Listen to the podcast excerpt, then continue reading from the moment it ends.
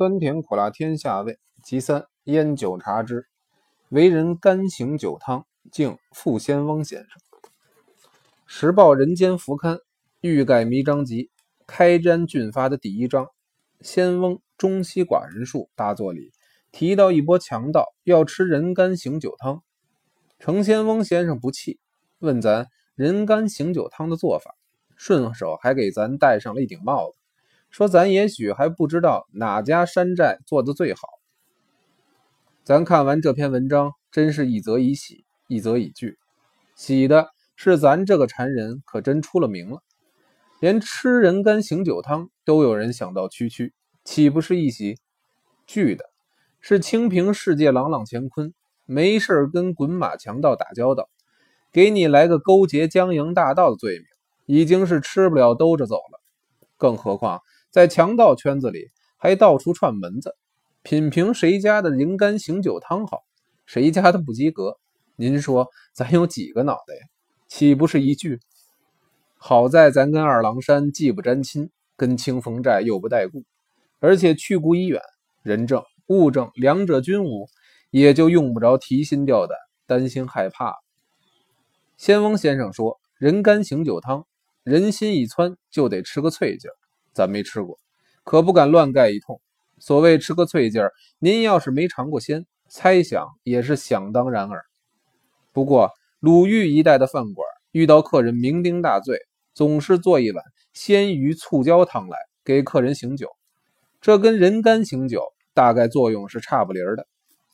真正醒酒的是借那股子酸劲儿，人干鲜鱼都不过是个搭配罢了。谈到喝酒，最后的喝醒酒汤，吃解酒药，《饮传正要》曾经说过，原文咱已经背不出来了。不过大意是说，喝酒千万别过量，可是也得喝到微醺才够味儿。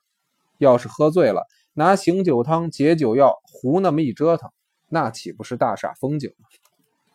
真正烂醉如泥，什么汤什么药都不会有立竿见影的效果。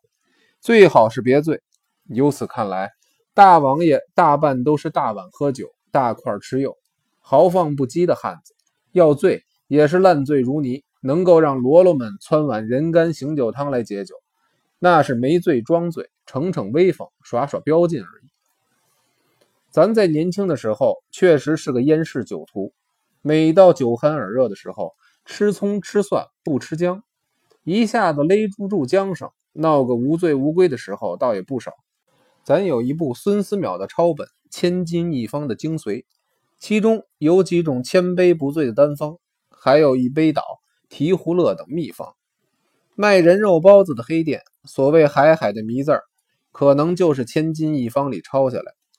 咱对那些单方虽然颇有兴趣，可是却没有胆量来尝试，终因醉酒的次数太多，让咱悟出一个门道来，就是。算定今天的应酬是闹酒的场面，事前先来一碗鸡蛋炒饭，最好再来上两块五花三层的红焖肉。等斗起酒来，至少比平常的酒量加上两三成。这个方法既简单又不伤身体，而且还没副作用。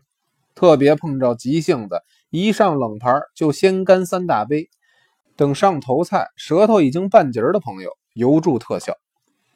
咱有位老长官，虽然是北方人，可是在台北可列入喝绍兴酒的一级高手，从来没看见他老人家醉过。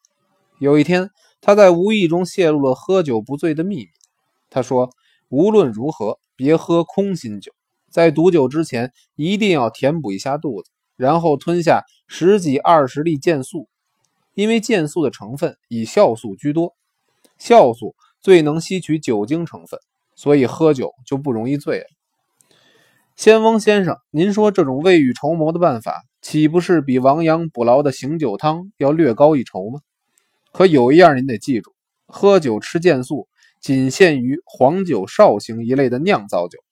您要是吃健素，喝的是茅台、大曲、老白干，或者是 whisky、白兰地一类的烈性洋酒，咱们话可是说在前头，管一送不管来回。您要是喇嘛了，可别说咱们骗人不够朋友。最后再告诉您一个秘诀：真喝醉了，您来一小碗高醋，也能提早醒酒。在内地的时候，在北方喝山西高醋，在南方喝镇江米醋，台湾两者均无。您来上一碗东引香醋，效果应该也不错。